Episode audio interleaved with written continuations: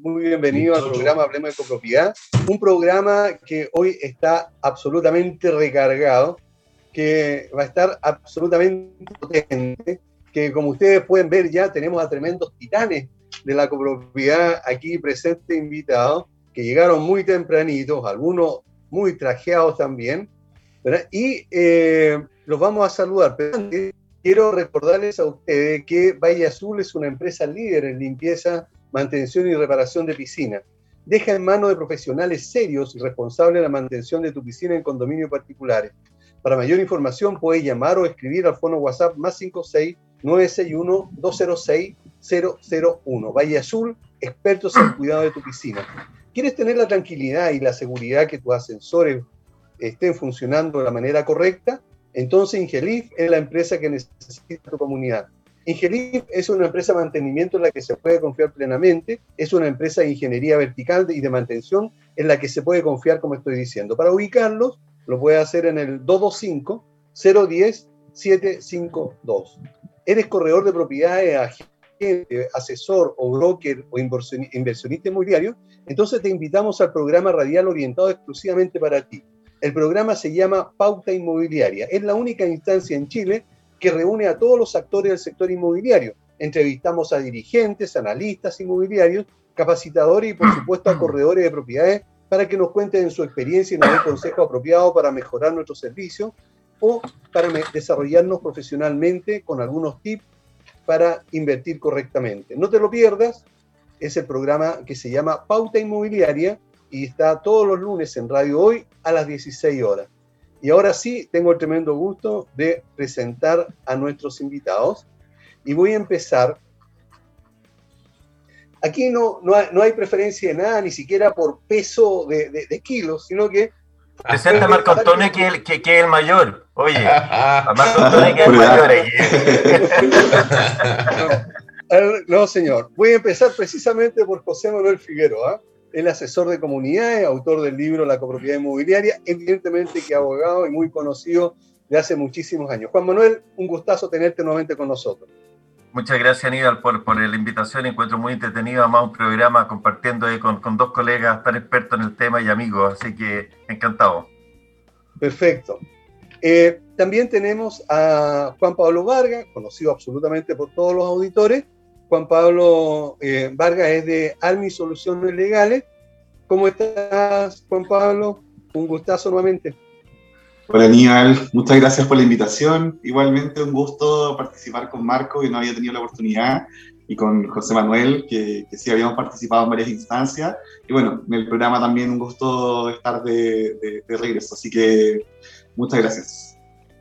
Ok, y hemos dejado sin ninguna intención eh, a otro amigo, que es eh, Marco Antonio Sepúlveda, socio de Sepúlveda Escudero y Compañía Limitada, profesor de la, de la Universidad Central también. Hola Marco Antonio, ¿qué tal? ¿Cómo estás? Hola Aníbal, bien, gracias. Un abrazo grande a la distancia.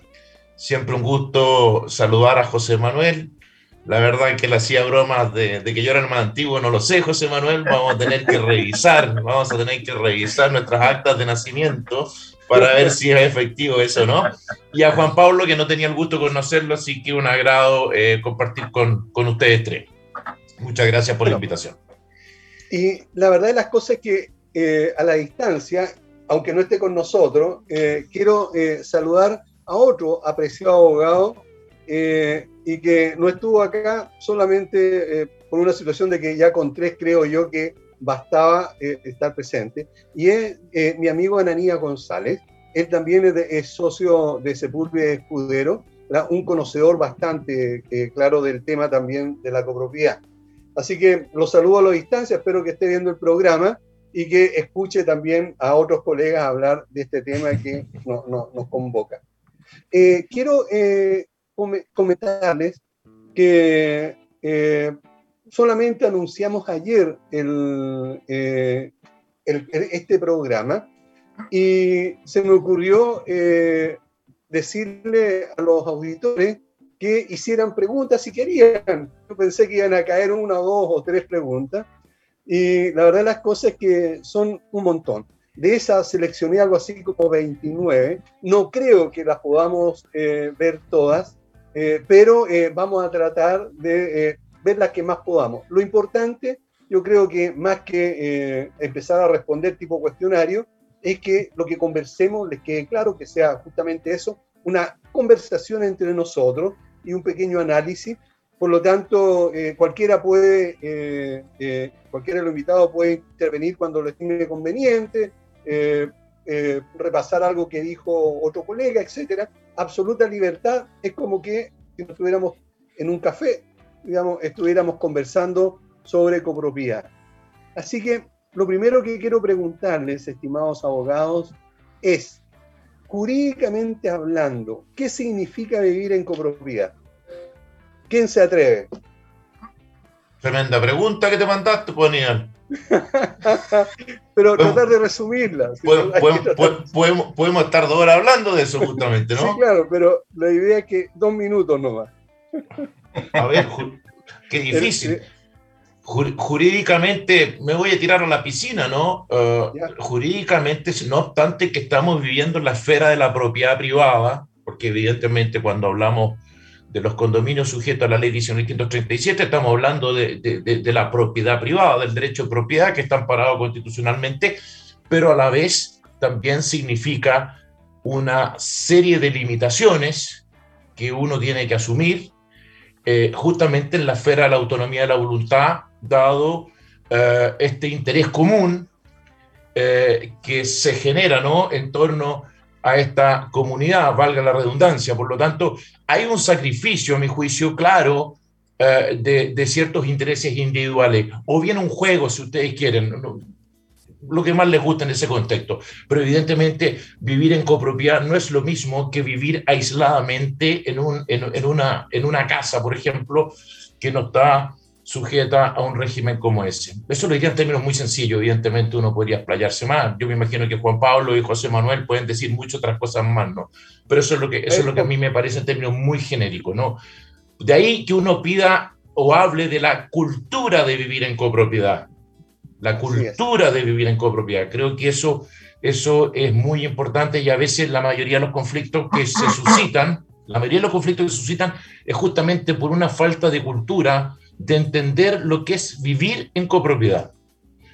Perfecto. Eh, eh, José Manuel, ¿algo que, comentar al respecto? Sí, no, solamente complementar lo que dice Marco Antonio, que si nos vamos a un aspecto aún más jurídico, la, la copropiedad tiene la característica de que se entrelazan dos derechos. Está el derecho individual y absoluto que tiene cada comunero sobre, o cada propietario sobre su unidad, departamento, estacionamiento, y bodega, protegido constitucionalmente, como dice Marco Antonio, y a su vez se da un fenómeno curioso, que hay una copropiedad sobre los bienes y espacios comunes. Entonces, ahí permanentemente hay, hay, un juego que, que, que hay una línea divisoria, porque, por ejemplo, eh, todo lo que son los órganos de administración, llámese asamblea, eh, comité de administración y administrador, por regla general, hay algunas excepciones, su, facultad y, atribuciones están siempre circunscritas y, y, limitadas a lo que es administrar los espacios comunes. Por lo tanto, en principio no se pueden meter, por así decirlo, en la administración de lo que es la propiedad individual. Eso cada uno opera con su, con su propio sistema, digamos, dentro de la regla que está el, reglamento de copropiedad. Y, el segundo aspecto muy corto es que, eh, sin duda, que aquí eh, hay, limitaciones, tal como dice Marco Antonio, y esas están expresadas no solamente en la ley, sino en el reglamento de copropiedad. Por lo tanto, el reglamento pasa a ser un instrumento muy importante, porque hay gente que nunca ha vivido en copropiedad, vende su casa, se va a, un edificio o a un condominio de casa y no sabe que hay limitaciones y restricciones que están protegidas legalmente, digamos, o sea, eh, esa, esas limitaciones y restricciones eh, son absolutamente obligatorias porque están establecidos en, un, en una limitante al dominio, como es el reglamento de copropiedad que está inscrito en el conservador como un gravamen. Esa creo que es la idea matriz. Perfecto, gracias. Juan Pablo, ¿algo más que agregar al respecto? Sí, yo me voy a ir por una definición menos legal, al contrario de Marco Antonio y José Manuel. Yo creo que al final la copropiedad es propiedad compartida. Eh, y, creo que de ahí surge la limitación que menciona Marco Antonio y José Manuel, Y creo que en definitiva la limitación es lo más entretenido del área, porque es lo que nos lleva a discutir muchas de las cosas que probablemente vamos a, discutir hoy día o a, a conversar, eh, porque tienen un impacto directo en la vida de los copropietarios. Así que creo que, que, por ahí va el tema y nos sirve como para abrir también un poco la, la dinámica que vamos a tener. Perfecto, muchas gracias a los tres. Eh, antes de, empezar, digamos, con eh, la ronda de preguntas que hicieron la mayoría que hicieron los auditores, eh, quiero comentarle, hubo un fallo hace unos días atrás que obligó a una comunidad a sacar un bicicletero de un estacionamiento de visita. Y no sé si ustedes leyeron la noticia, pero en este caso se estaba hablando, y yo sé que es así, que fue un error del comité haber destinado un bien de, dominio común, como es un estacionamiento exclusivamente para visita, a otro fin. Eh, ¿Cuál fue el error que, eh, ustedes ven allí eh, que cometió este comité de administración? Seguimos con el mismo orden de respuesta que responda Marco Antonio primero. Ah, bueno, ya. Tú sí, bueno, yo, eh, yo, el, fallo, el fallo no lo leí en detalle, ¿no? Pero en base a lo que tú me estás diciendo, en base a lo que tú me estás diciendo, eh, el estacionamiento visita, además de ser un bien muy preciado, ¿no? Muy bien, muy preciado dentro de la copropiedad, eh, es un, es un, es un em, espacio común que se encuentra muy definido y fíjate tú que no, es la ley, sino además en el decreto supremo 46, que es el reglamento de la ley de copropiedad inmobiliaria. Dicho de otra forma, eh, y para decirlo en términos bien concretos, ¿no? el estacionamiento de visita solamente es estacionamiento de visita. Ahora, evidentemente estamos hablando de un estacionamiento para vehículos motorizados, por lo tanto creo que ahí eh, eh, eh, y por lo tanto, perdón, y tú dices un estacionamiento de bicicleta, de bicicleta. Me imagino que ese estacionamiento de bicicleta también era para los copropietarios o solamente era para la visita. No, residente. No, pero es que eso no puede, eso no podría ser. Si el estacionamiento de visita, el estacionamiento de visita, insisto, estoy comentando a partir de esta cuestión general, ¿no? seguramente Juan Pablo, José Manuel han leído el fallo eh, eh, en cuestión, ¿no? Y, y, le agradecería mucho que me lo compartan, eh, pero yo tengo súper claro que, que, el espíritu de la ley es que el estacionamiento de visita no puede ser ocupado para otro efecto que no sea estacionamiento de visita. Y, en ese sentido es clarísimo el decreto supremo 46, es, más claro que la ley, ¿ah? Es más claro que la ley, el reglamento de la ley de propiedad inmobiliaria. Pero bueno, seguramente José Manuel y Juan Pablo han leído el fallo y, y bueno, y pueden complementar o contradecir lo que estoy diciendo yo, ¿no? A ver, José Manuel. Yo, la verdad que el fallo tampoco lo conozco. Eh, yo, yo, estoy de acuerdo con lo que dice Marco Antonio, pero con un, con un matiz algo distinto. Si bien es cierto, el, el, estacionamiento de visita es un bien común, tal como dice Marco Antonio, en el, en el reglamento de la ley tiene varias limitantes. Dice que no puede ser arrendado, que no puede ser grabado, y ni se puede dar en uso y goce exclusivo. ¿ah? Ahora, eh, la ley y el reglamento se pone en la situación de hacerle un cambio de destino, porque los bienes comunes, dentro de la regulación que tiene, eh, admite ser construido, alterado o cambiarse el destino. Entonces creo yo que si se hace vía legal, que eso significa una asamblea extraordinaria con un quórum especial de 80% en primera citación, 60 en segundo, etcétera, eh, se autoriza este cambio de destino para ser usado como bicicletero de la comunidad, yo creo que eso eh, en principio me parece que es válido porque las limitantes que estábamos hablando recién se refieren a, los otros aspectos, o sea, no puede ser grabado, no puede ser enajenado, no puede ser arrendado y no puede darse en y goce. Cambiarle el destino, no, no hay una restricción al respecto, por lo tanto, la comunidad lo podría haber hecho, pero cumpliendo con esos requisitos que seguramente no cumplió. Yo reitero, no conozco tampoco el fallo, pero tuvo que haberse hecho de esa forma, si es que se podía hacer. Solamente fue una resolución del comité de administración a través de una circular eh, diciendo que a contar de tal fecha se hacía, se modificaba y se puso allí un bicicletero. Eso fue todo y un propietario reclamó ante el, ante el juzgado policía local y esto fue a, después pasó de, a una apelación del, a la sería la Corte, de Apelaciones. Corte de Apelaciones. sí, y la Corte de Apelaciones falló en contra del comité de administración. Lo, que pasa, Aníbal, que hay, hay que recordar que el comité de administración, de acuerdo al artículo 21, tiene la representación de la Asamblea con todas sus facultades, ¿con qué limitante? Que no tiene injerencia en ninguno de aquellas materias que son propias de Asamblea Extraordinaria.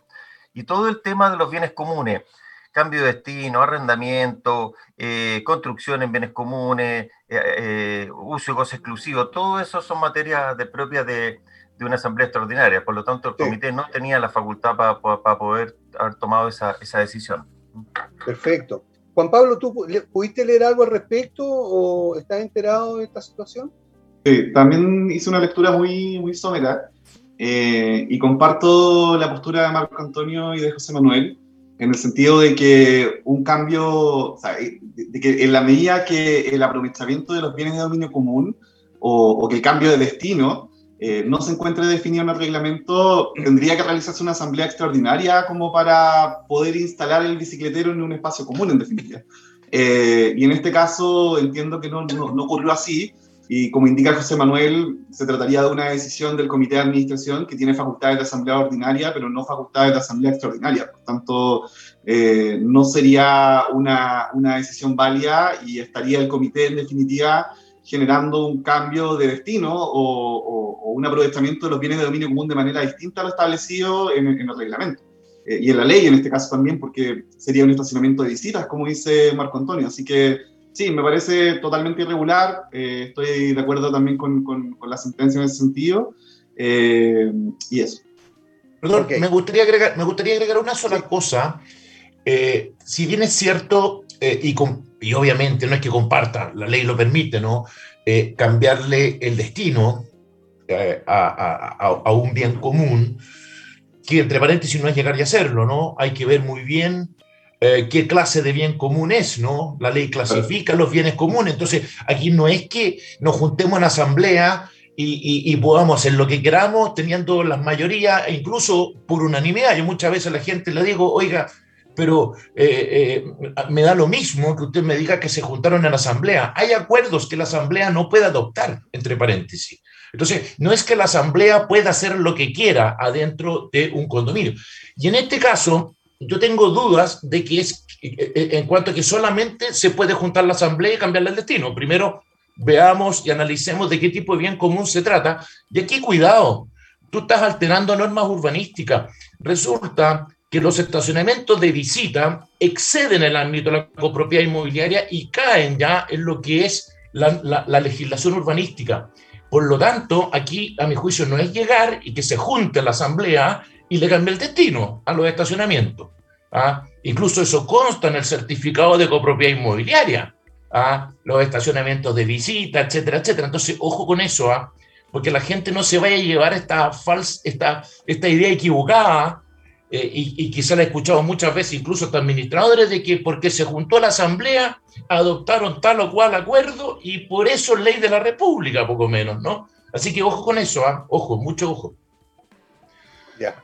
La autonomía de la voluntad tiene límite, a eso me refiero, y lo digo como profesor de Derecho Civil, ¿no? Oye, es, muy común escuchar en los comités o en, las asambleas de repente, eh, por ejemplo, es, que esto es un derecho adquirido, lo he escuchado varias veces. Eh, dicen, no, es que, es que esto, esto se viene haciendo así hace 20 años, entonces, bueno, eh, la comunidad lo decidió y punto. Y no, no están así. Yo concuerdo con Marco Antonio en el sentido de que, de que claro, en este caso puede haber un, cambio de destino eh, cuando se trate de un bien común genérico en general, eh, pero si se trata de un bien común como los espacios, como, como los estacionamientos de visita, hay un tema más urbanístico que tendría que revisarse y que probablemente no se puede hacer, como dice Marco Antonio. Así que habría que analizarlo con más detalle, pero, ya, sí. Ya nos queda, nos, queda claro.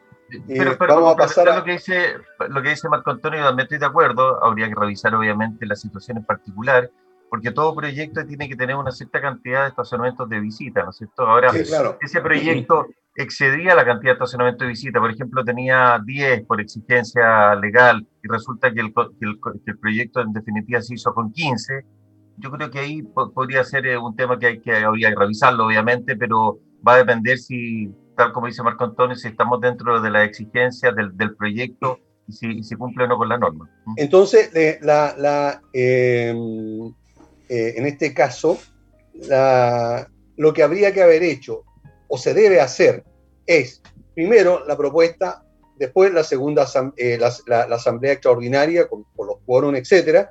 Una vez aprobado, llevarlo eh, a la notaría para producir la escritura pública, después llevarlo a la dirección de obra para que fuera autorizado y después inscribirlo en el conservador, ¿verdad?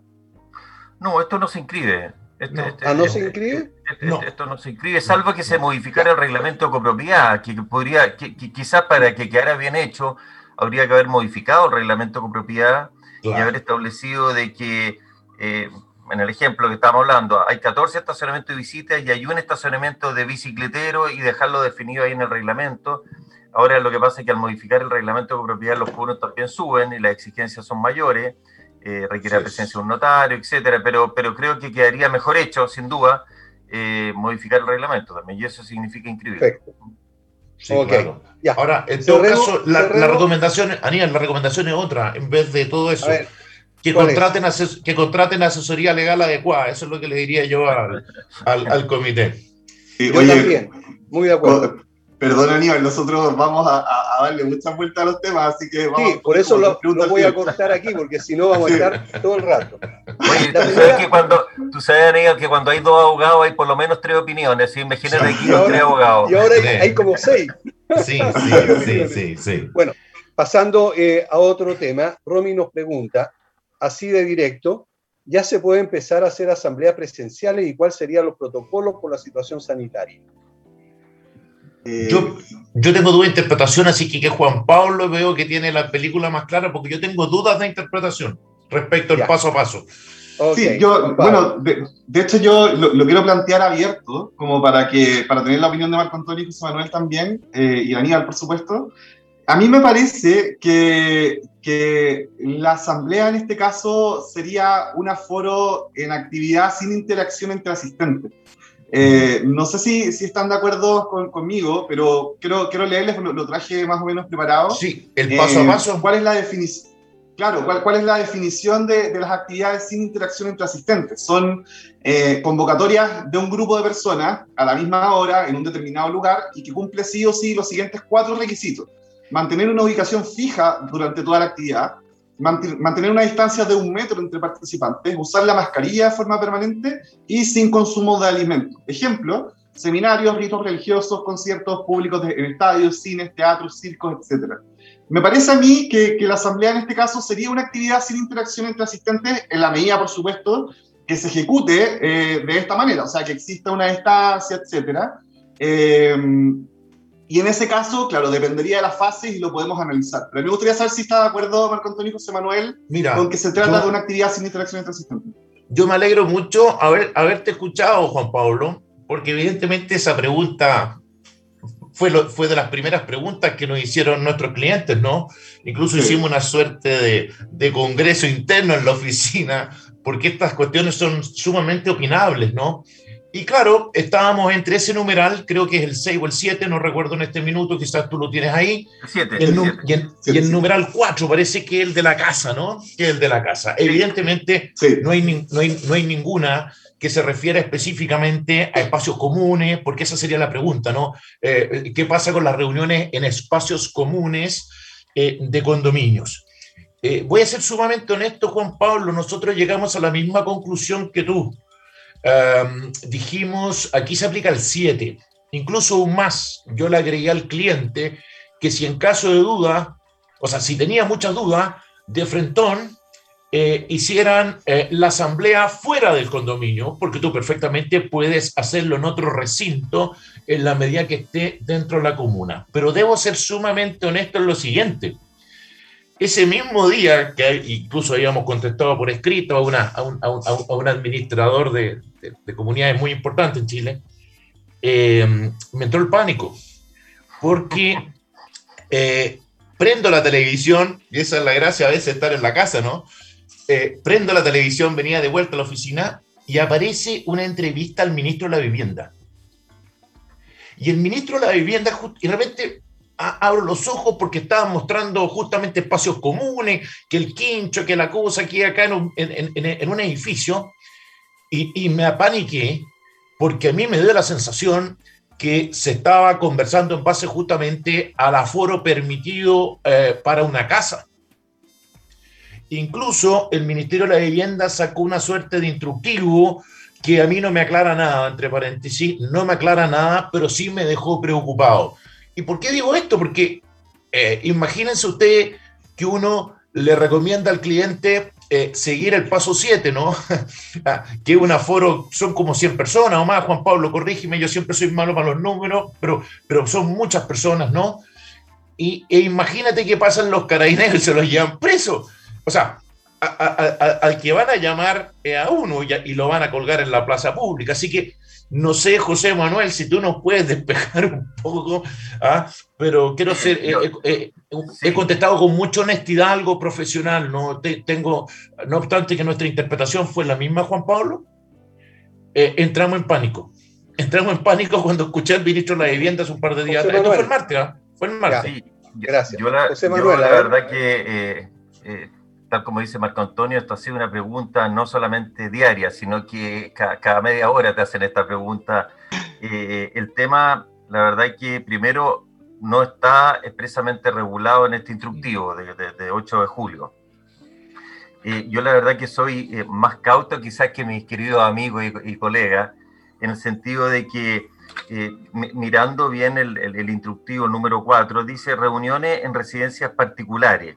Mm. Y, pone incluso entre paréntesis y clubes de adultos mayores. ¿ah? Eh, yo creo que eh, los condominios vienen a ser eh, residencias particulares, no está regulado en los espacios comunes, pero es una sumatoria, o sea, una sala de eventos, por ejemplo, en un condominio, es, es, es una quizás sumatoria de residencias particulares. Mm. y los aforos, obviamente, que, que si tiene el paso de movilidad son, son 20 personas. Ahora, si nos saltamos el numeral 7 que, que estaban ustedes señalando, la actividad sin interacción entre asistentes, eh, dice que está prohibido en residencias particulares y pone los ejemplos que, que, para mí entender son como centros de eventos, porque habla de seminarios, ritos religiosos, eh, eh, recintos deportivos, cines, teatro y circo. ¿ah? Entonces, y, los aforos, la verdad que son impresionantes, porque en, en la medida que tienen los tienen el pase de movilidad, son 500 personas en lugares cerrados y 1000 en espacio abierto. Así es. Entonces, eso, eso me hace pensar a mí con los ejemplos, más los aforos, que pensar que una asamblea de copropietarios eh, pueda tratarse como un evento deportivo o como un rito religioso, eh, tipo un funeral, digamos, eh, yo, yo soy más cauto y, creo que esto es una residencia particular.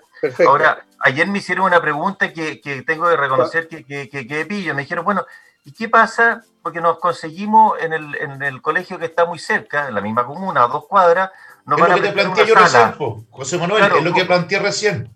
¿Cómo, cuál es el aforo? Y ahí yo dije, bueno, claro, claro los colegios tienen un, un aforo pero para actividad académica, pero porque son los mismos alumnos todos los días en la misma sala, pero cuando ya llega a una sala personas que vienen de diferentes partes, eh, no sé, hay, que... Está más complicado. Sí. Eh, eh, vamos a una pausa y volvemos. No se vaya porque vamos a seguir conversando con estos abogados, pero vamos a tratar de apurarlos más en su respuesta, porque llevamos tres, y estamos recién y nos queda mucho con la tercera recién, así que, así que por favor, vamos a volver.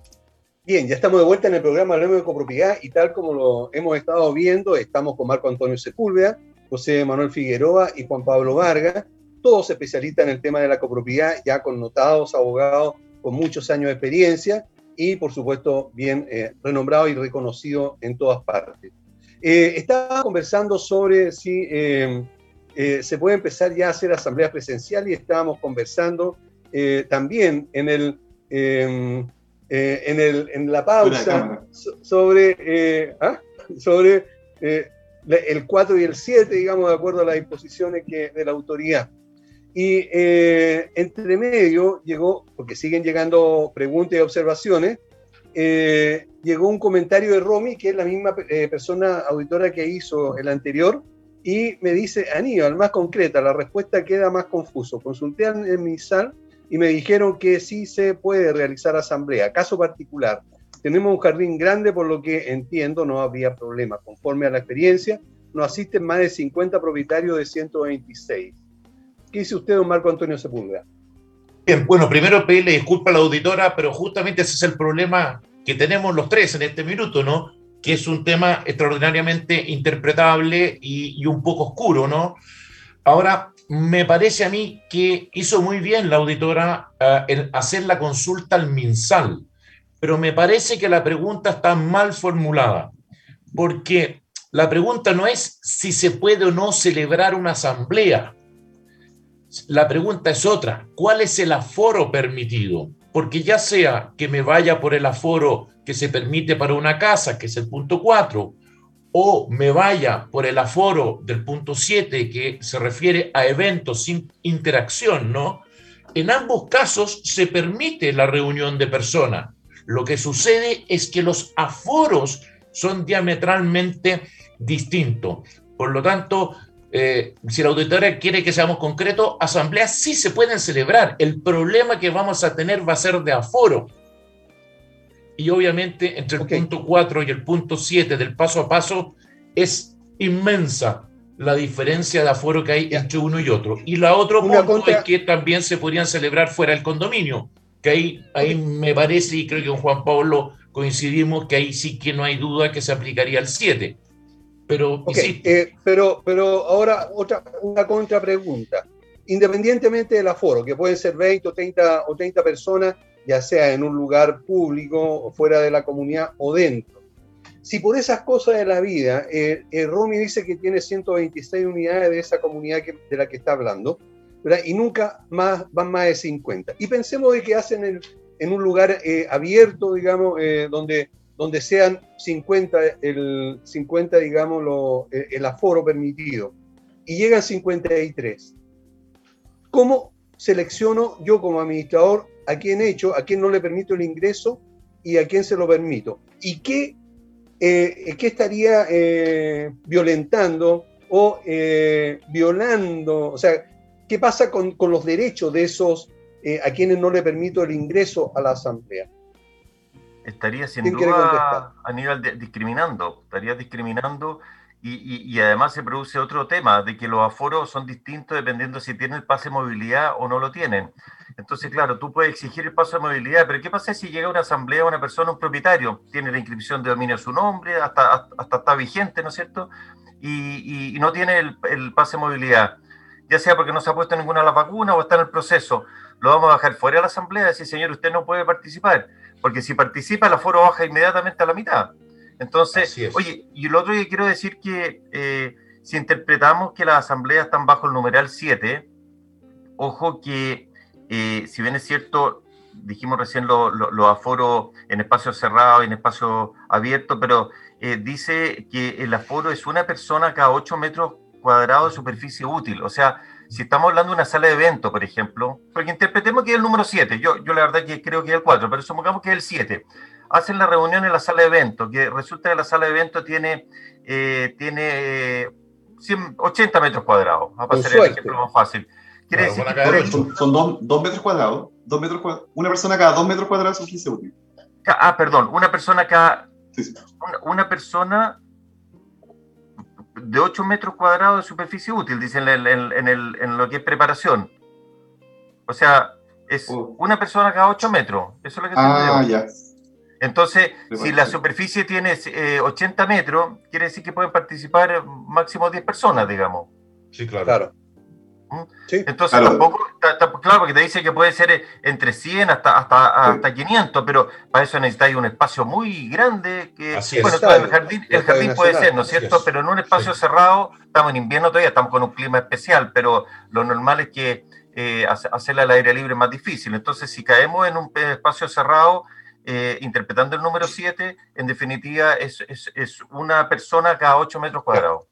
Oye, José Manuel, eh, pero sería quizás la respuesta que es relativo, porque, por ejemplo, claro, en transición es una persona cada 8 metros cuadrados de superficie útil, en preparación es una persona cada 4 metros cuadrados, en apertura es una persona cada 2. Eh, y, además, eh, el, el, condominio puede tener 5 unidades, 20, 100, 1000. Eh, entonces creo que igual, igual es relativo y depende del caso concreto. eh, si es que se puede realizar o no. Yo quería hacer un comentario, perdón Aníbal que, que, te desordenemos, pero quería hacer como un comentario un poco, un poco resumen de la idea. Yo creo que, que el problema es que estamos en una situación de extrema indeterminación. Eh, nos quiero dar un ejemplo que quizás nos vamos me voy a ir por otro lado, pero quiero darles el ejemplo, quizás no estén de acuerdo conmigo en el criterio, pero como para que, para que los que nos estén escuchando entiendan como, como cuál es el problema. Eh, los conserjes, desde, desde la perspectiva del decreto 867, son para todos los efectos legales guardias de seguridad. No significa que sean guardias, sino que cuando la ley habla de guardias, eh, esa normativa se aplica también a los conserjes. Entonces, eh, el año pasado se dictó una resolución de carabineros que dice que los guardias pueden solicitar salvoconducto. Por tanto, podríamos decir, si, el, si la resolución dice que los guardias pueden solicitar salvoconducto, como los conserjes son para todos los efectos legales guardias, los, los conserjes pueden solicitar salvoconducto. Eh, que es un criterio que pueden estar o no de acuerdo conmigo, pero es un criterio que podríamos en el fondo sacar de, de la misma ley. Eh, nosotros hicimos ese análisis, acto seguido prendemos la tele eh, y aparece la autoridad diciendo que los conserjes no pueden solicitar salvoconducto, porque la autoridad lo dice en definitiva. Entonces, creo que, que estamos en una situación pandémica súper compleja, en donde lo normativo se pierde un poco, y muchas veces estamos a lo que vaya diciendo la autoridad en la prensa, por ejemplo, y que se va contradiciendo con lo que establece la norma. O, por ejemplo, situaciones en donde la gente hace un requerimiento a la autoridad, o le pregunta al MinSal, o le pregunta a Carabineros, por ejemplo, eh, y nosotros hemos visto casos en donde eh, en, una, en, un, en un lugar, de, un centro, no sé cómo se llaman, de carabineros, le dan una respuesta y en otro le dan otra respuesta. O que han recibido respuestas contradictorias del MinSal. Entonces, eh, o que les han hecho fiscalización y los han multado, o les han hecho fiscalización y no los han multado.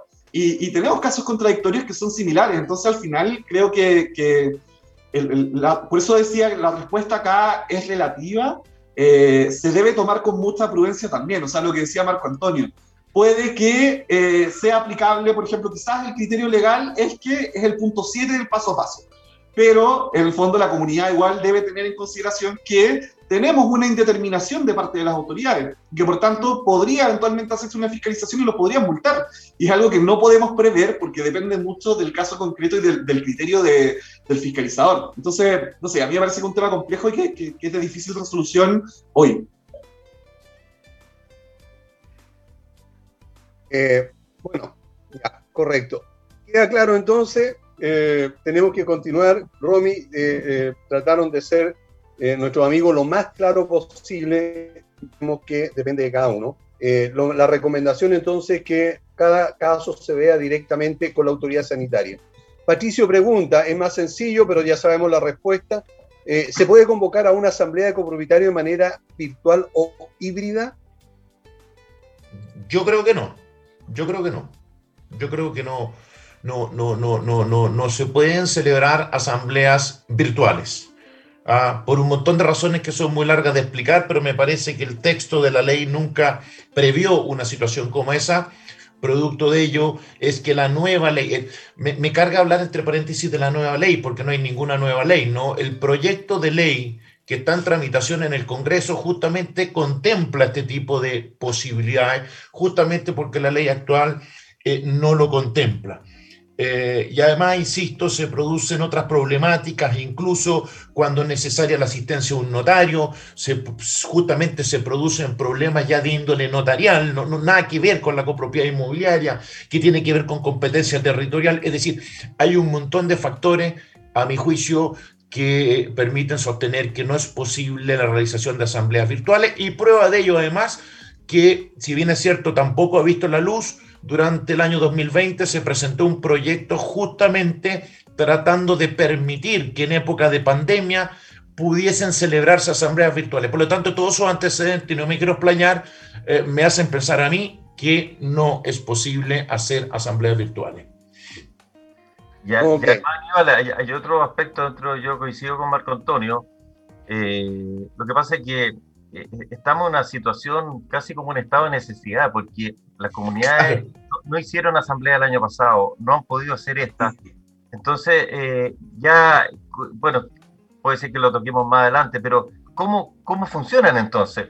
Eh, yo me he visto la necesidad de, no obstante que coincido con Marco Antonio, pero me he visto la necesidad de algunos condominios de hacer la asamblea virtual, mm.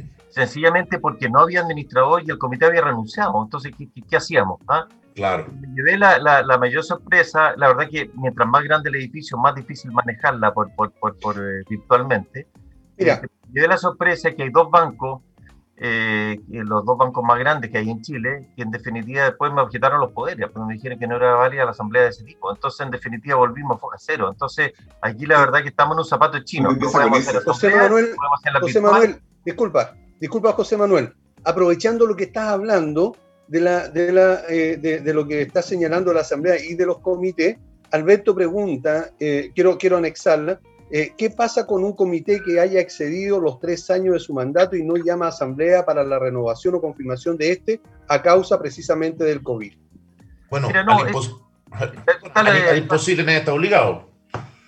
Sí, pero, pero, pero además eh, el año pasado salió una ley que la verdad que pasó bien desapercibida, pero ha venido a, tomar eh, importancia ahora, diría yo, que es la ley 21.239, que fue publicada en el Diario Oficial con fecha 23 de junio del 2020, que justamente lo que hizo esta ley que fue prorrogar el mandato de todos los directivos u órganos de administración, de asociaciones o, organizaciones que, son sin fines de lucro. Viene el detalle a quiénes le aplica y después hay un, hay, hay un, la letra H dice que a las demás personas jurídicas sin fines de lucro, regidas por leyes especiales. O sea, yo creo que claramente la comunidad cae en eso, es una persona jurídica sin fines de lucro, regida por la ley de copropiedad. Por lo tanto, ahí se entiende que el mandato se prorroga eh, y, y, una vez que termine el estado de excepción, eh, de, dura hasta tres meses después. ¿ah? Eh, por lo tanto, habría que necesariamente hacer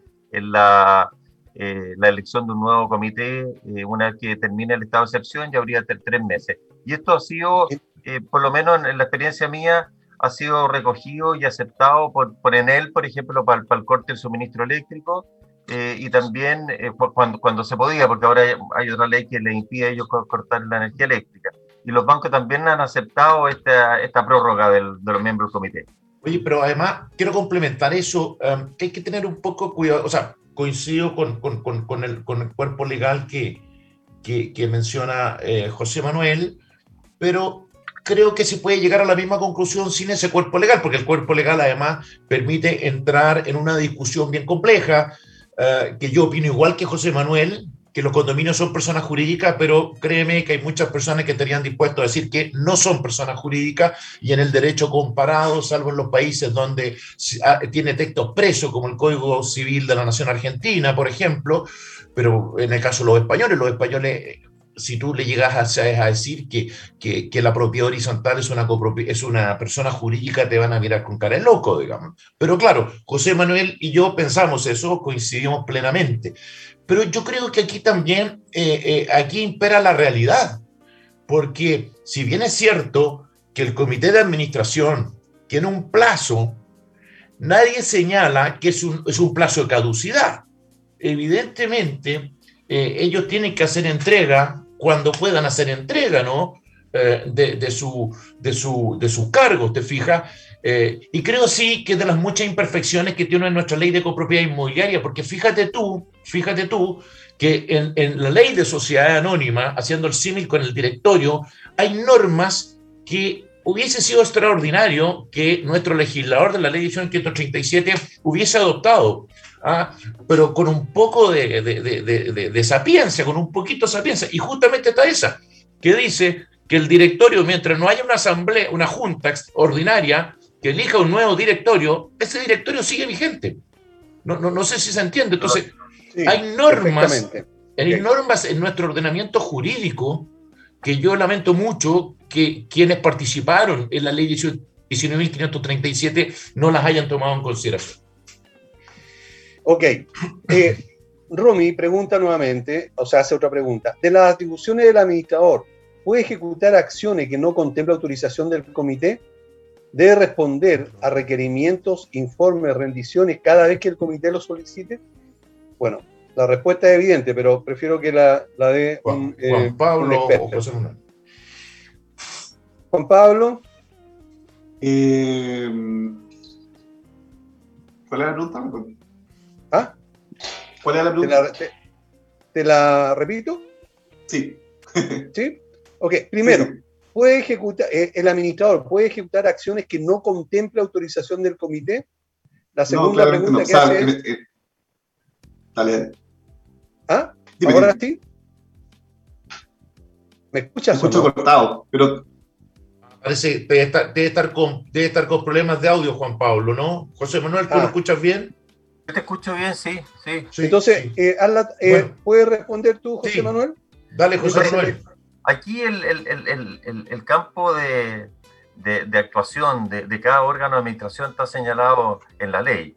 Eh, el, administrador, eh, en definitiva, es el, representante de la comunidad y el que ejecuta los acuerdos del comité y de la asamblea. Eh, en materia de, gasto, eh, de, partida la mayoría de las comunidades tienen eh, doble firma, ¿no es cierto? O sea, aunque, aunque el, administrador aprobara un gasto, si el comité no le firma después el cheque, no le hace la transferencia, no, no, o sea, en la práctica todos los gastos son visados, por así decirlo, podrían ser visados por el, por el comité de administración o por alguno de sus miembros. Ahora, hay gastos que son ordinarios y cotidianos, ¿no es cierto?, de una comunidad lo que es, por ejemplo, todo el pago de las mantenciones de ascensores, las cuentas de consumo, eh, etcétera, que ahí no hay mucho donde discriminar, o sea, el administrador tiene que darle curso a ese pago y el comité deberá sencillamente cursarle el, pago. Ahora, la duda se plantea cuando son gastos extraordinarios que no, que no son recurrentes mes a mes ahí obviamente que va, o, por ejemplo frente a un despido, que, que, eso va a significar un, pagar, un monto importante, ahí va a tener que requerir eh, necesariamente la autorización del, comité. Y respecto a la segunda parte de la pregunta, rendición de cuentas, la verdad que el administrador está obligado a rendir cuentas en cada asamblea eh, eh, al término de su gestión y cada vez que sea requerida por el comité de administración. Así que, en el fondo, su superior jerárquico, por así decirlo, en términos sencillos, es el comité de administración. Ok, y, ya queda claro, solamente yo como administrador quiero, quiero señalar que es fundamental que el comité de administración y el administrador estén trabajando en conjunto y se lleve muy bien, digamos, y entienda el comité cuando el administrador le pide ejecutar alguna acción, ¿verdad? Y lo autorice. Entonces, la comunicación, digamos, y la buena relación es fundamental independientemente de lo legal, ¿verdad? Porque, claro, yo tengo eh, el derecho eh, y la obligación de contratar los seguros, de contratar las certificaciones, ¿verdad? etcétera. Pero si el, comité no me firma los cheques, eh, eh, no sirve mucho. Por lo tanto, debe haber una muy buena comunicación. Si no la hay, no tiene sentido seguir administrando esa comunidad. Sin duda. Eh, tengo un poco de. Juan Pablo, se está un poco mala, no sé si. ¿Me escuchan bien? Sí, sí, sí ahora sí. Te escuchamos bien, Juan Pablo. Vale, yo lo escucho un poco cortado, espero que me, escuchen bien. Solo quería añadir que eh, hay una, una excepción, eh, y es que el administrador puede ejecutar actos de administración y conservación eh, y, y, que sean de carácter urgente en el fondo, sin recabar acuerdo de la asamblea previamente. Que esa sería como una, una de las excepciones que establece la, la misma ley 19.537, en donde el administrador podría tomar una decisión que quizás es propia de la Asamblea o del Comité de sus facultades de Asamblea Ordinaria, eh, pero que la toma el administrador en, el carácter de urgencia que tiene, en definitiva. Pero si no le firman el cheque, sí, hasta ahí nomás, ¿o no? Hasta el níspero.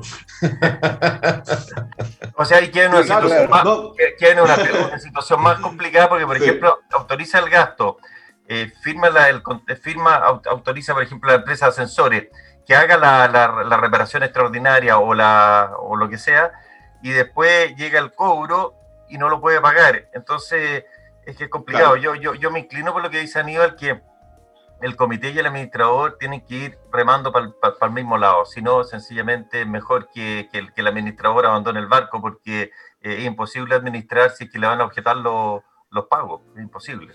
Sí, pero, pero además, perdona, perdona, eh, muy de acuerdo, muy de acuerdo, pero aquí se plantea nuevamente una contradicción vital, porque claro, ese es el óptimo, ¿no? Que eh, comité y administrador sean un solo equipo, por decirlo de alguna forma, ¿no? Pero lamentablemente, eh, no solamente lo que hacía ver Juan Pablo, ¿no? Estas medidas urgentes, que es lógico, la urgencia, la urgencia eh, claramente fundamenta o justifica la adopción de tal o cual medida, pero además hay una serie de obligaciones que la ley 19.537 establece al administrador más allá de si cuenta o no con el beneplácito del comité de administración. Entonces, ahí se producen unas contradicciones vitales que son ah. brutales, valga la redundancia, ¿no? Y, claro, y al final del día se transforma en qué? ¿En quién gira el cheque? Como muy bien dice José Manuel. Pero ojo, que la ley, la ley pone en una situación bastante incómoda al administrador respecto de obligaciones en que él es el único responsable de cumplirla. Por ejemplo, las certificaciones. Las certificaciones. Y estamos, hablando de situaciones donde hay riesgo de vida de las personas que utilizan los accesorios, por ejemplo, o de lesiones. Bien, estamos, estamos en el programa Hablemos de Propiedad, vamos a una pausa y volvemos. Bien, ya estamos de vuelta en el programa y antes de continuar, eh, quiero hacer un paréntesis porque Ananía González acaba de mandarle un saludo a cada uno de ustedes, está muy atento al programa, dice que en, esto, en esta hora ha aprendido muchísimo de ustedes. Así que eh, está, está muy bien, está atento escuchando el programa. Oye, a, propósito, a, propósito de Ananía, que tú hiciste un merecidísimo recuerdo de él al principio del programa, a propósito de Ananía, eh, bueno, tú sabes que se nos va aparentemente a vivir seis meses a Estados Unidos. No, no tenía idea. Sí, sí, pero va a estar conectado. Esa es la gracia de la tecnología, va a estar conectado con nosotros más que se va, se va a Washington, donde este, afortunadamente el mismo horario que Chile. Ah, claro. ¿Y Va, va, por trabajo o a estudiar? Eh, va ahí por una mezcla de cosas, digamos, una mezcla de ah, cosas familiares, familiares, familiares. Ah, muy bien. Ah. Ok. Eh, necesito eh, hacer otra pregunta que me están... Em, ah, espérame, que esta, acá está. Estimados, un gusto saludarlos. Soy propietario de un departamento, aproximadamente en fase 3 existen condiciones. Ah, no, esto ya, ya la contestamos. Me perdí, me perdí, me perdí. Ya. Ok, seguimos entonces con las que ya tenía anotada acá en, en, en la lista. Y ella está facultado, Sandra, está facultado el comité de administración para nombrar administrador o removerlo de su cargo sin consultar a la asamblea. Quieren echar al administrador. ¿Qué le pueden decir ustedes, estimados? Juan Pablo. Juan Pablo, Juan Pablo tiene que tirarse el piscinazo ahí. Ya, Sí, yo, yo, el, el, artículo 22 de la ley de copropiedad establece que el comité cuenta con todas las facultades de la asamblea ordinaria, no así de la asamblea extraordinaria. Y en ese sentido, el comité, eh, como es una facultad de la Asamblea Ordinaria, la designación o remoción de la administración, a mi parecer, es una facultad del comité eh, la designación o remoción de la administración, porque el comité tiene todas las facultades de la Asamblea Ordinaria. Perfecto. Lamentablemente, Aníbal, lo estábamos hablando fuera del aire, eh, hay, hay varios bancos que, que objetan esa, esa facultad eh, y, en definitiva eh, no, no, permiten registrar los nuevos poderes. Y, y, eso emana esa confusión para ellos, emana del, artículo 22 que dice que, que todo condominio será administrado con las facultades que disponga el reglamento de copropiedad por la persona natural o jurídica designada por la asamblea de copropietarios. Entonces de ahí se agarran a decir que no tienen la facultad, pero tal como lo dice Juan Pablo, la ley en el artículo 21 señala que tiene la representación de la Asamblea con todas sus facultades. Entonces, eh, eh, yo, lo que le, siempre le digo al, banco, la ley hay que interpretar todos los artículos, uno no puede quedarse con uno, porque hay, una interpretación armónica entre los diferentes artículos. Pero eh, lamentablemente, o sea, respondiéndole a la, a la, persona que hizo la pregunta, sí tiene la facultad, pero hay instituciones que lo objetan y mi sugerencia siempre es además ratificarlo en la próxima asamblea. Ok, clarísimo. Eh, otra persona que no, no, no, alcancé a anotar su nombre porque me la acaba de mandar, dice, si una persona no es propietaria, no puede participar en el comité de administración, pero puede participar como integrante de revisión de facturas y gastos, como una especie de revisora de cuentas.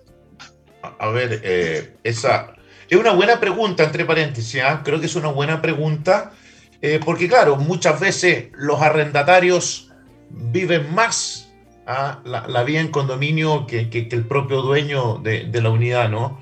Eh, bueno, está clarísimo, un arrendatario no puede formar parte del comité de administración. La, la, ley es clarísima en orden a quienes pueden ser parte del comité de administración. El arrendatario sí podría participar, por ejemplo, en una asamblea de una forma muy sencilla, que estuviera facultado, tuviese un poder, ¿no? Para representar al respectivo eh, copropietario. Ahora, eh, el integrar otro tipo de, de organismo, eh, como esta suerte de comité revisor de cuenta, a mí me parece que no hay ningún inconveniente porque eso no está excluido en ninguna parte de la ley. De hecho, aún más, es una entidad que ni siquiera la ley reconoce, no, no, no, no ni, regula.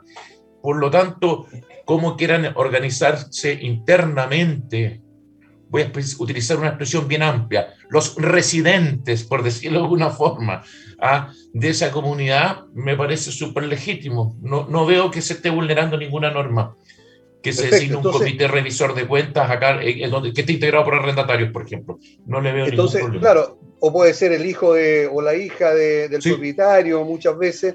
Ahí no hay creo que es lo mejor, el mejor negocio que puede hacer la comunidad y también el administrador, el tener revisores de cuenta para que estén continuamente revisando, alivian el trabajo del, del comité de administración y a su vez ratifican el buen trabajo que puede estar haciendo la administración en cuanto al, movimiento de, dinero y de pago. Exacto, y además que en el caso del arrendatario no nos olvidemos, si bien es cierto la obligación legal de pagar los gastos comunes siempre es del copropietario, del dueño de la unidad, en la práctica, en virtud del contrato de arrendamiento, es el arrendatario el que paga los gastos comunes.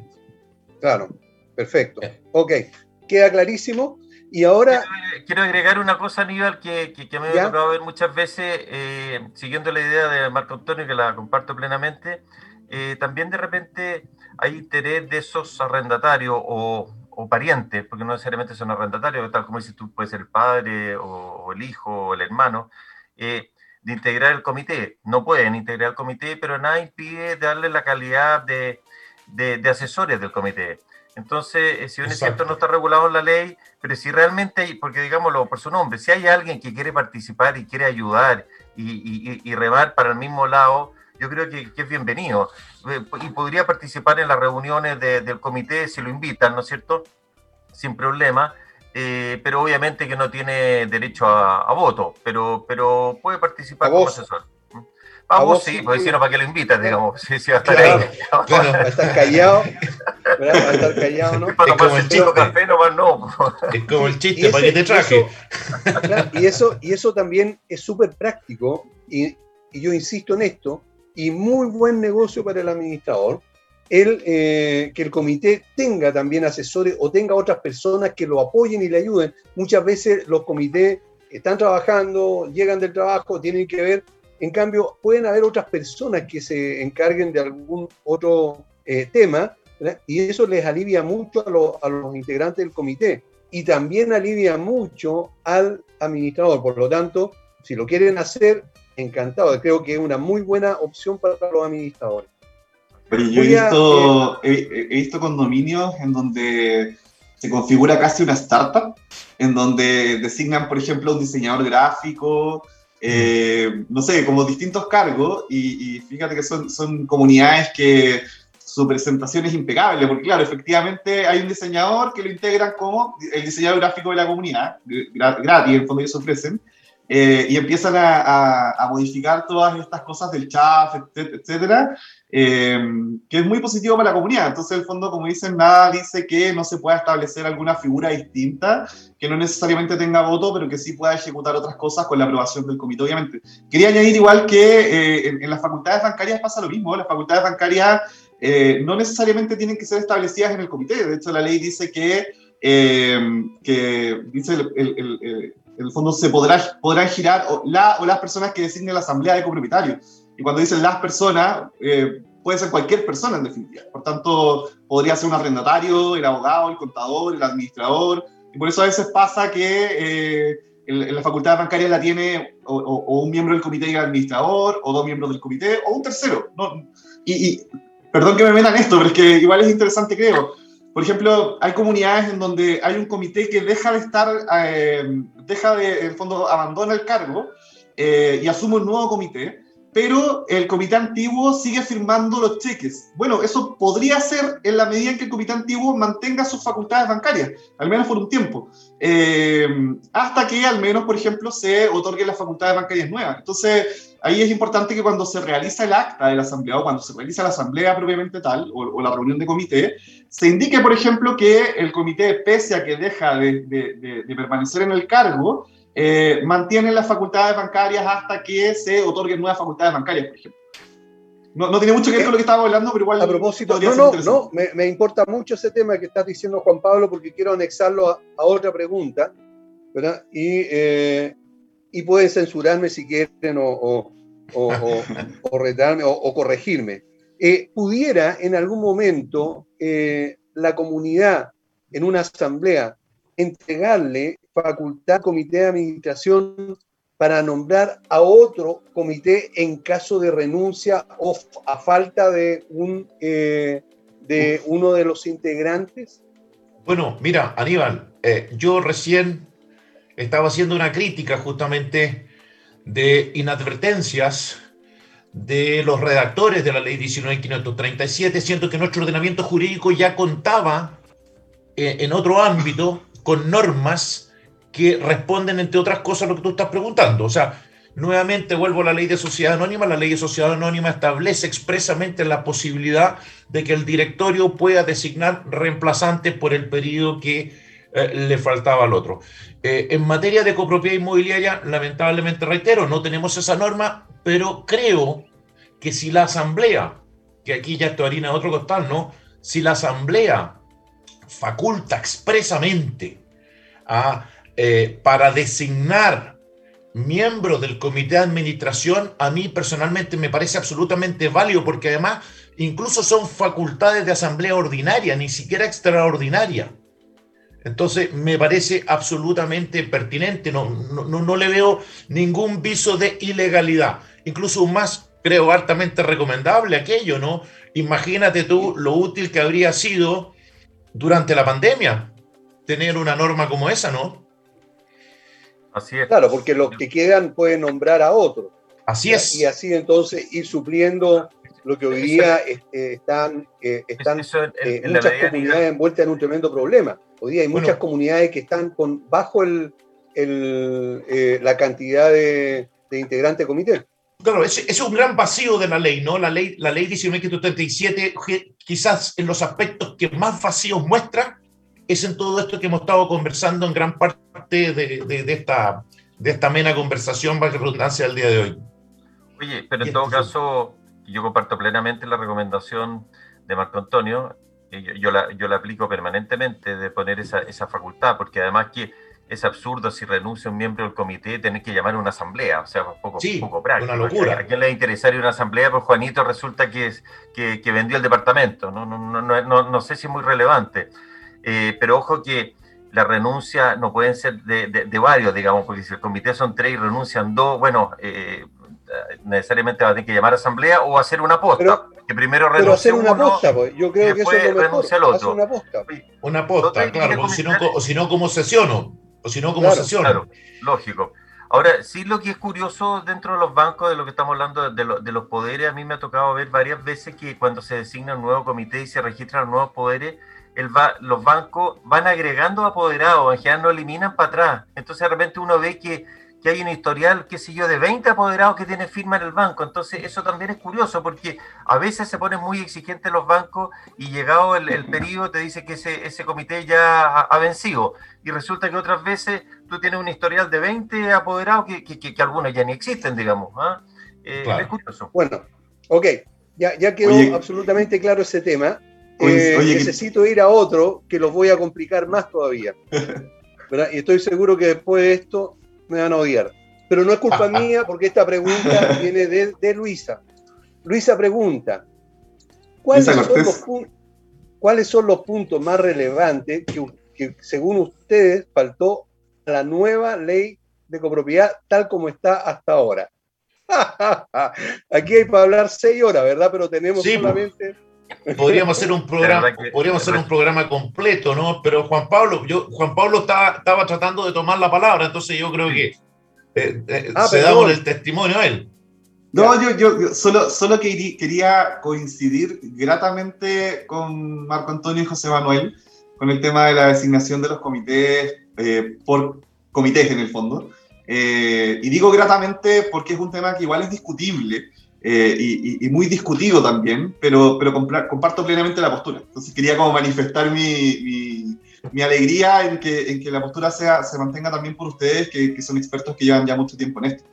Eh, dale, Juan Pablo, dale. Eso. Con respecto a la pregunta que, que, hace Aníbal, yo, bueno, yo creo que la nueva ley, de, el proyecto de ley eh, de, de, la nueva copropiedad tiene, tiene bastantes elementos positivos, no, no podemos ser como, quizás tan negativos con, con, la propuesta, pero eh, hay muchos elementos que están mal planteados, que eh, tienen errores, de hecho, hay temas de quórum que yo sigo discutiendo y que no sé si lo, lo, vamos a poder conversar hoy día o otro día con Marco Antonio y José Manuel, sería interesante. Eh, pero creo que tiene demasiadas falencias y que pudo haber hecho mucho más. Eh, la definición de la personalidad jurídica, qué es lo que es un condominio. Eh, y bueno, eh, también he visto que he estado mirando las últimas aprobaciones o rechazos de la comisión mixta y he visto que se han rechazado varias propuestas que se hicieron, que, quizás hizo Marco Antonio o José Manuel y, nosotros lo hicimos también con, con, con Agacet. Y, se están rechazando y, y, me parece súper triste. Creo que podría haberse trabajado mucho más la nueva ley de copropiedad y no, no fue así. No, no, eso. Bueno, todavía, todavía Juan Pablo es tiempo. Eh, pienso igual que tú. Eh, bueno, conozco la ley desde su génesis por diversas razones. He estado efectivamente invitado en el Congreso a exponer, pero mm, sí, tal como tiene falencias, también tiene virtudes. Como bien sabemos, tuvo a la vista una serie de proyectos de ley anteriores, ¿no? Muchos, entre ellos uno que preparó CGI, el Colegio de Gestión y Administración Inmobiliaria, hace muchos años atrás. Aníbal, en esa época eras, vicepresidente tú, claro. Sí. Eh, y, bueno, sí, yo creo que todavía es muy perfectible, muy perfectible. Además que esta, esta es una ley que es prepandemia. Al ser prepandemia, creo que mm. evidentemente tiene que entrar a eh, revisar ciertos aspectos que se hicieron muy latentes, ¿no? Y que hemos estado hablando durante el programa de hoy, además. También creo que tiene retrocesos, tiene retrocesos porque el proyecto partió de una forma, pero se le han ido introduciendo cambios. Algunos de ellos para mí han sido un retroceso, para nadie es un misterio, que yo soy el gran impulsor de que el crédito de gastos comunes, así ya lo contenía el proyecto de CGI de hace muchos años atrás, pasa a ser un crédito de primera clase. El proyecto original contempló esa idea, eh, eh, estableciendo que era un crédito de primera clase. Lamentablemente, ahora durante la tramitación lo volvieron a ubicar en la cuarta clase. Eh, eso es por citar un ejemplo, ¿no? Por citar un ejemplo. Pero la verdad que esto da para un programa completo, Aníbal. Incluso para un seminario, ni siquiera para un programa, para un seminario eh, donde se podrían perfectamente analizar. que, han, que, han, invitado a un programa especial entonces sobre la, la, nueva ley de copropiedad, ¿ah? y que hablaríamos solamente de eso. Eh, José Manuel, según tu punto de vista. Sí, mira, eh, yo me sumo totalmente a lo dicho por Marco Antonio y Juan Pablo, pero voy a tratar de, de, de, de, responder lo que pregunta la, la, la auditora de qué, dentro de lo que me estoy acordando de, de memoria que cosas destacables.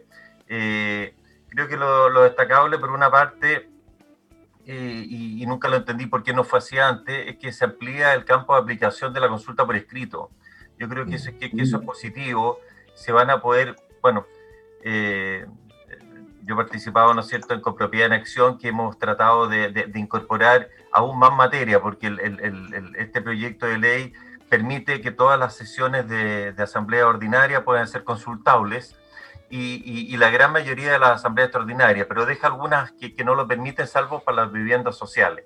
pero bueno, pero yo creo que es positivo, por ejemplo, el administrador va a poder rendir cuenta de, su gestión en una consulta por escrito, se va a poder elegir un comité de administración también en una consulta por escrito. O sea, yo creo que eso es positivo haberlo abierto, porque yo creo, sobre todo ahora, después de la pandemia, eh, yo creo que la gente eh, creo que, no sé si está, hay, un efecto inmediato que la gente quiere participar en la asamblea, pero posteriormente yo creo que se va a dar un poco esta dinámica de, de hacer las cosas por escrito o quizás por, por videoconferencia. Y lo segundo que creo que eh, eh, es, positivo, aunque eh, creo que puede ser complejo para los administradores, el administrador que funciona bien y que hace bien su pega no, no tiene que temer a, a, esta innovación que está haciendo la ley, que va a tener que inscribirse registrarse en las secretarías regionales ministeriales del Ministerio de Vivienda y Urbanismo y este ente va a tener una facultad de fiscalización donde le puede aplicar incluso multa o caducarle, la, eh, eliminarlo de los registros y que se porta mal, por así decirlo. Eh, y va a haber una obligación también cuando es remunerada la, la, gestión, que prácticamente siempre lo es, de tener un curso de capacitación. Yo creo que esto es, es, positivo porque eh, cosa ver de repente las noticias, cuando obviamente que las noticias siempre salen los malos de la película, no, no, no, no salen los buenos, pero de repente hay malos de la película que, que se aprovechen quizás de, un, de, un, sistema que, que, que, no persigue realmente las responsabilidades de un, de un, administrador o son muy lentas, ¿no es cierto? Entonces aquí va a haber un ente eh, externo que como es el, Ministerio de la Vivienda, que va a tener facultad de fiscalización sobre los administradores y yo creo que con eso se va a subir la vara, ¿no es cierto? van a quedar en el mercado quizás los administradores, pienso que será así, administradores que son de, mejor calidad, que son más profesionales y que están de acuerdo en cumplir con toda esta normativa.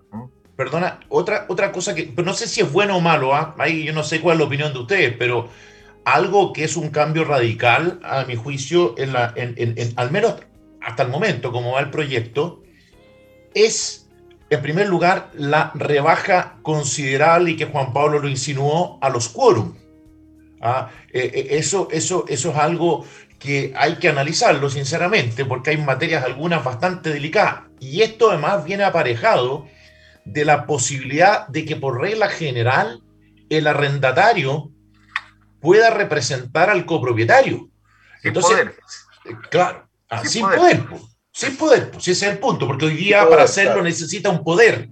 En cambio, ahora va a ser por derecho propio, por decirlo de alguna forma, es decir, la fórmula se invierte.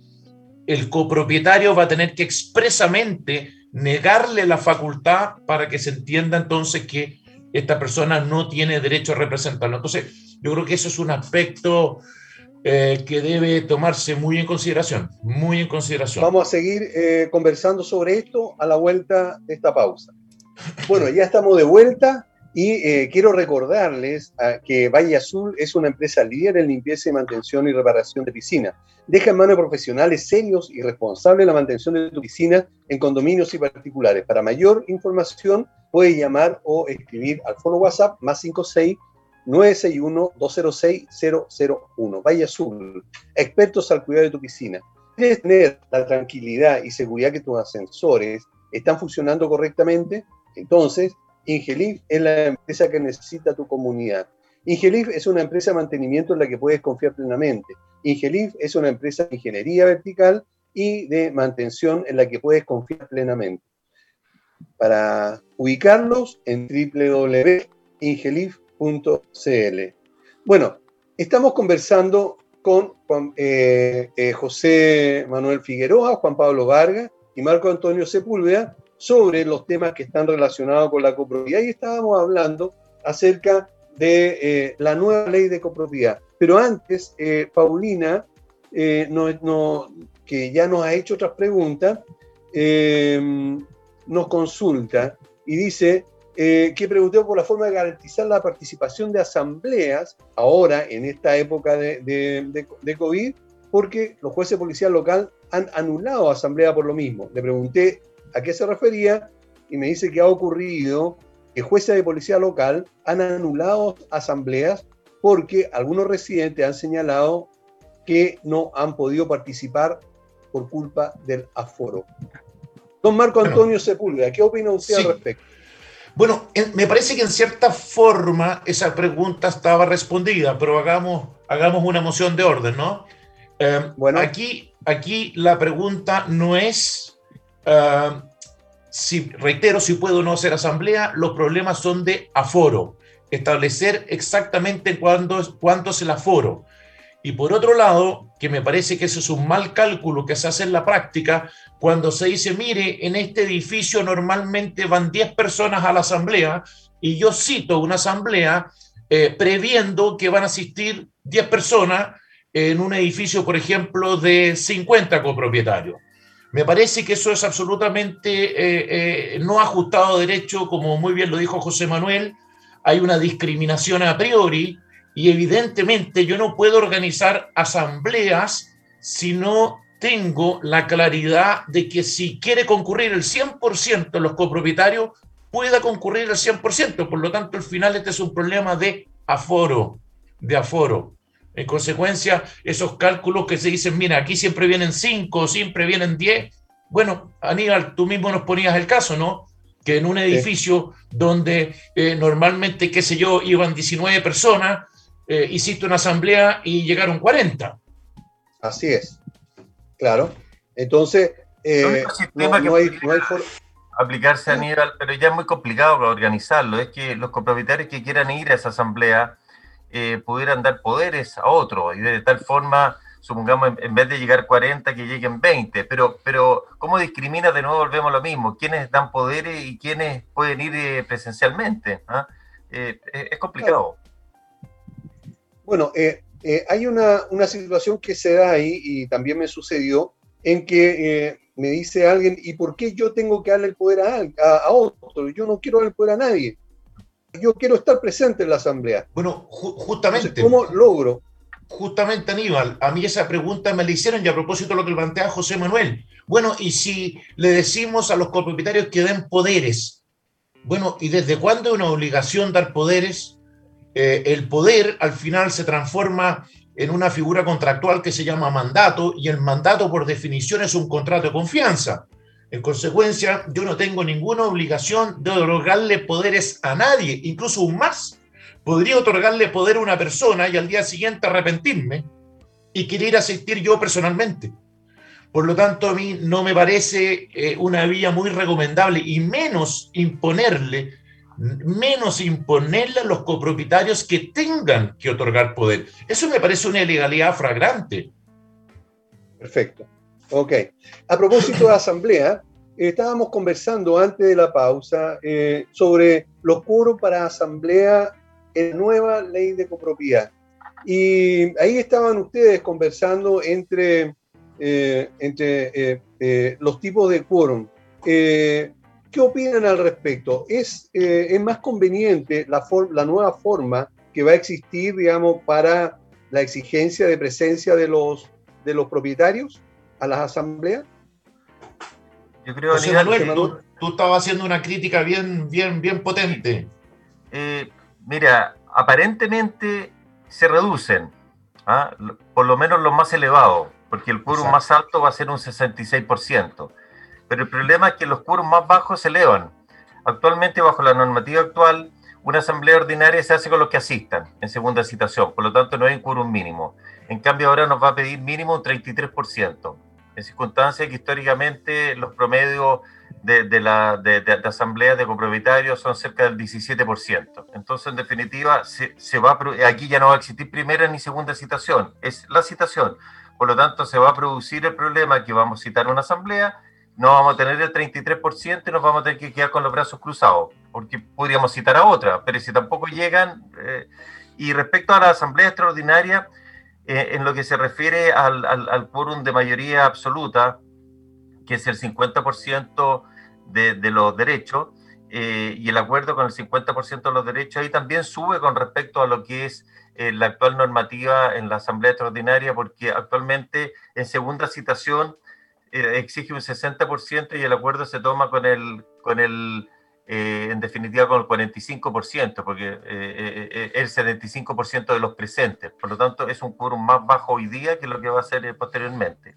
Y lo otro que estábamos comentando fuera del aire, que si bien es cierto, esto se va, y es positivo, que se va a poder hacer vía consulta por escrito prácticamente la gran mayoría de las materias, pero dice que hay que estarse a los quórum de aprobación de cada materia, pero eh, tratándose de una asamblea ordinaria que exige un 33% de mínimo, eh, no sé cómo vamos a tomar el, acuerdo de aprobación de la consulta, porque en definitiva eh, se entiende aprobada con, con, la mayoría de los presentes, pero no hay presente. Entonces ahí, ahí hay, un, hay un tema que no sé cómo se... Espero que en el reglamento de la ley, yo dentro de lo que estábamos hablando, Marco Antonio, no sé si en el reglamento de la ley que va a dictar el Ministerio de la Vivienda pudiera quizás aclarar. Ahora uno sabe que un reglamento es para reglamentar las materias que ya están en la ley, no puede cambiar la ley, ¿no es cierto? Pero no sé si ahí podría elegantemente eh, meter algo respecto a esto.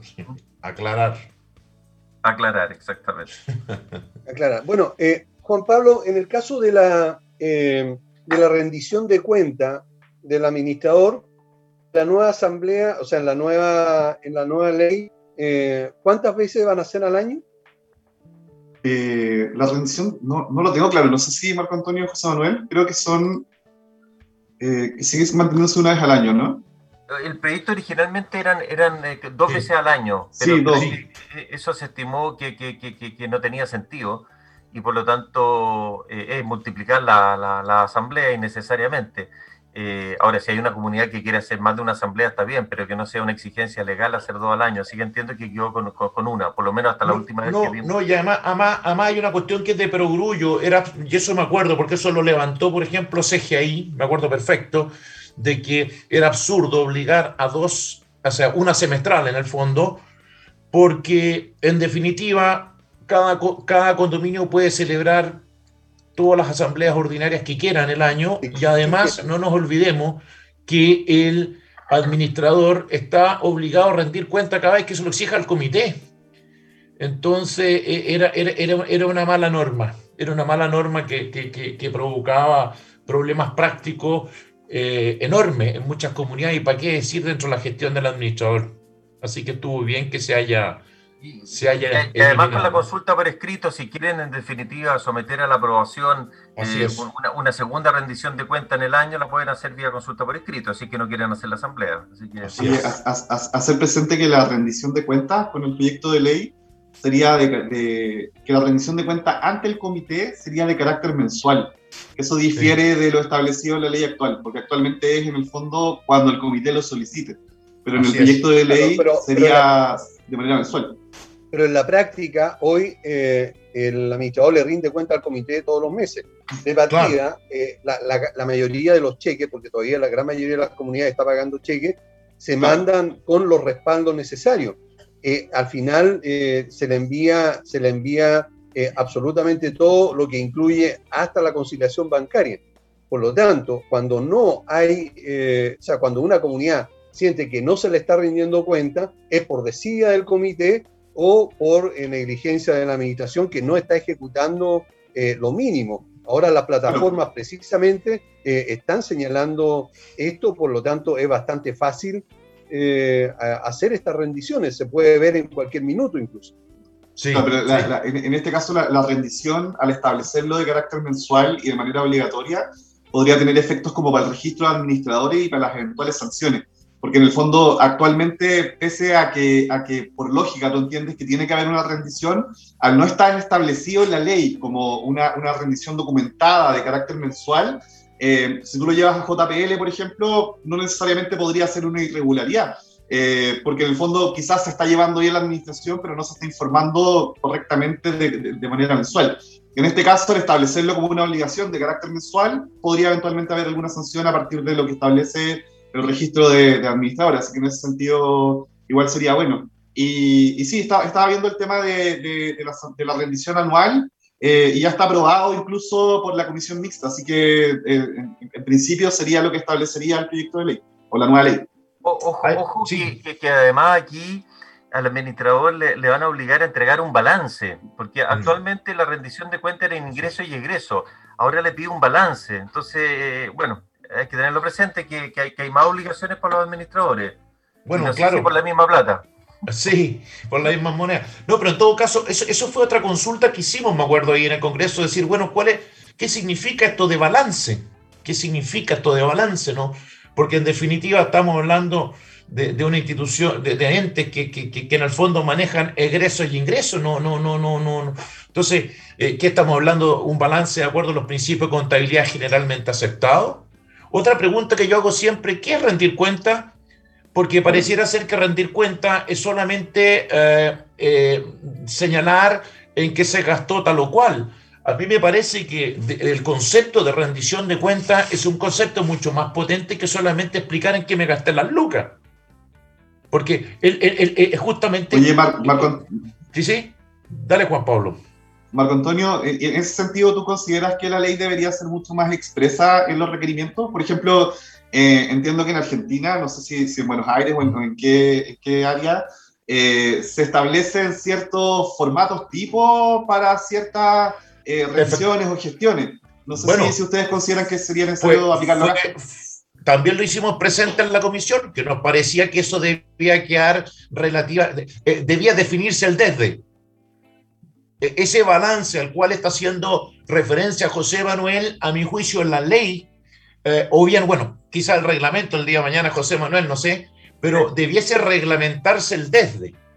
¿Ah? Esto es lo mismo que el curso que tiene que hacer el administrador. Bueno, puedes poner mil cosas que tienen que hacer un curso, pero tendrás que definir la cantidad de horas, si hay ciertas materias mínimas, etcétera, etcétera, etcétera. Eso, eso va a estar en el reglamento de la ley. Es lo mismo Exactamente. los mismos, asesores del, ministro. Oye, eh, pasando a un tema eh, bastante distinto y relacionado con las elecciones de comité eh, en, una, en una asamblea normal pensemos que ya, o antes de la, de la pandemia o cuando ya se termine todo esto, un señor González pregunta, ¿qué pasa si tengo más de una unidad y hay que elegir comité? ¿Puedo votar por más de un candidato? No. Por ejemplo, tengo tres, tengo tres unidades. No. Y, eh, y, yo tengo, ¿cómo, qué, qué, pasa en ese caso? O sea, aquí, aquí quizá yo voy a causar polémica, ¿no? Pero rotundamente no, porque si hay una diferencia, yo he estado haciendo durante este programa un parangón bien potente, porque, bueno, yo también soy asesor de directorios de sociedades anónimas, entonces siempre hago el juego entre la ley de sociedad anónima y la ley de copropiedad inmobiliaria. Eh, en, materia, en materia de sociedad anónima, yo puedo dividir los votos incluso eh, por mi participación accionaria. Aquí fíjate que hay una norma expresa que dice que cada copropietario es un voto.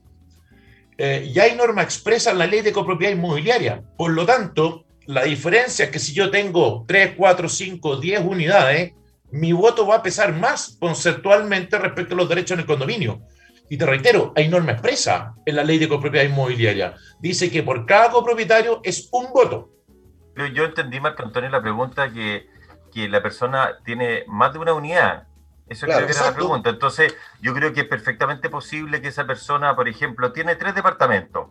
Que por el departamento número uno vote por Juanito, por el departamento número dos vote por Pedrito y por el departamento número tres vote por la Luisa. ¿ah? Eso, eso, eso es posible.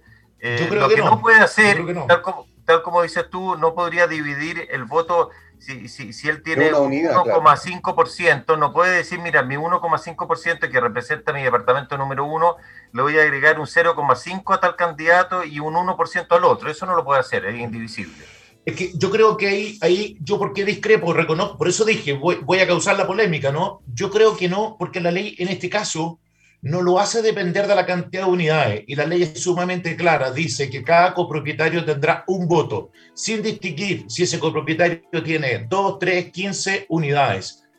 Al tener más unidades, la gracia es que su voto va a pesar más porque va a tener un porcentaje mayor de derechos en el condominio. Me cuesta entender esa frase de otra forma, ¿no? Cuando la ley dice que, cada copropietario tiene un, voto. por unidad, un voto por unidad. No, no, no, no, no, dice eso. La ley no dice eso. La ley no dice eso. Es que no lo dice. Lo que pasa es que la, la, la, ley habla de los, de lo, del porcentaje de derechos en el dominio común. Entonces, eh, Así es.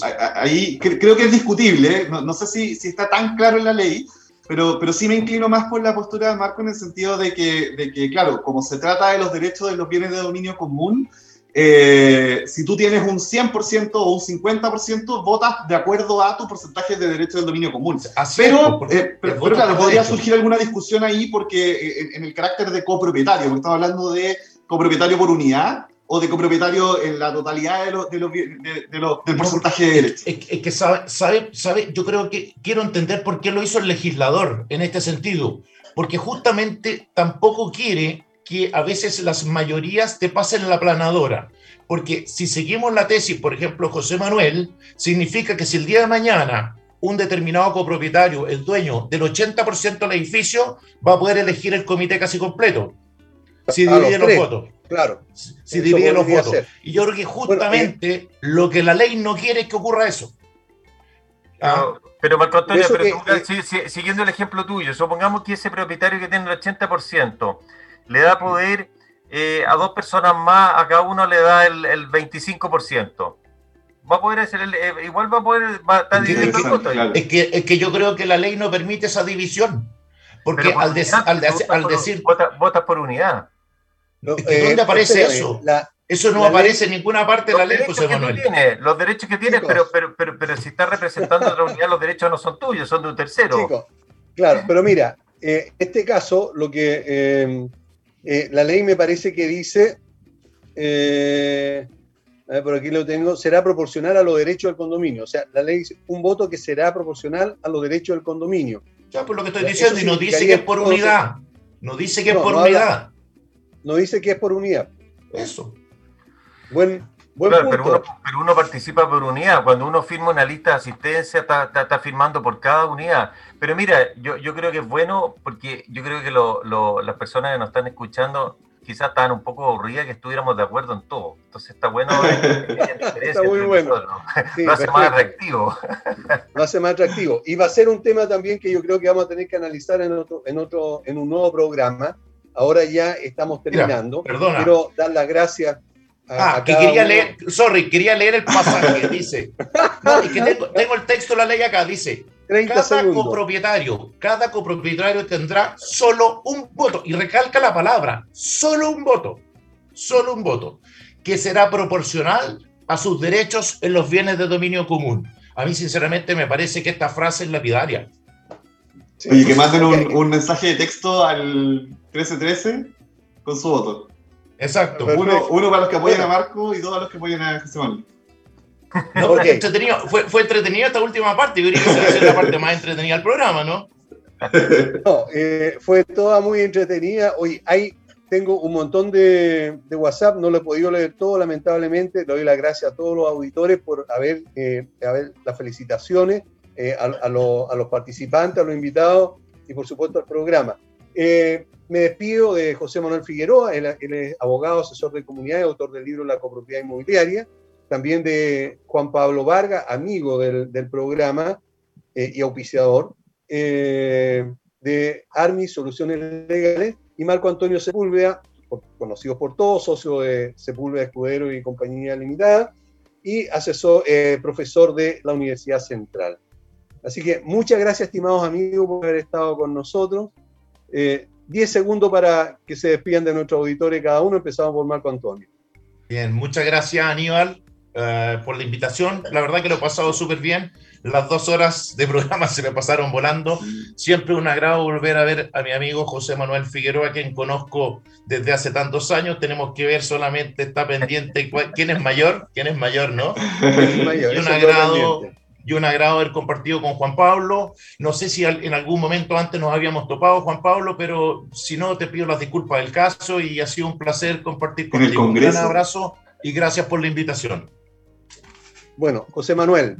Oye, este, este es como los minutos que tiene cada candidato. Ah,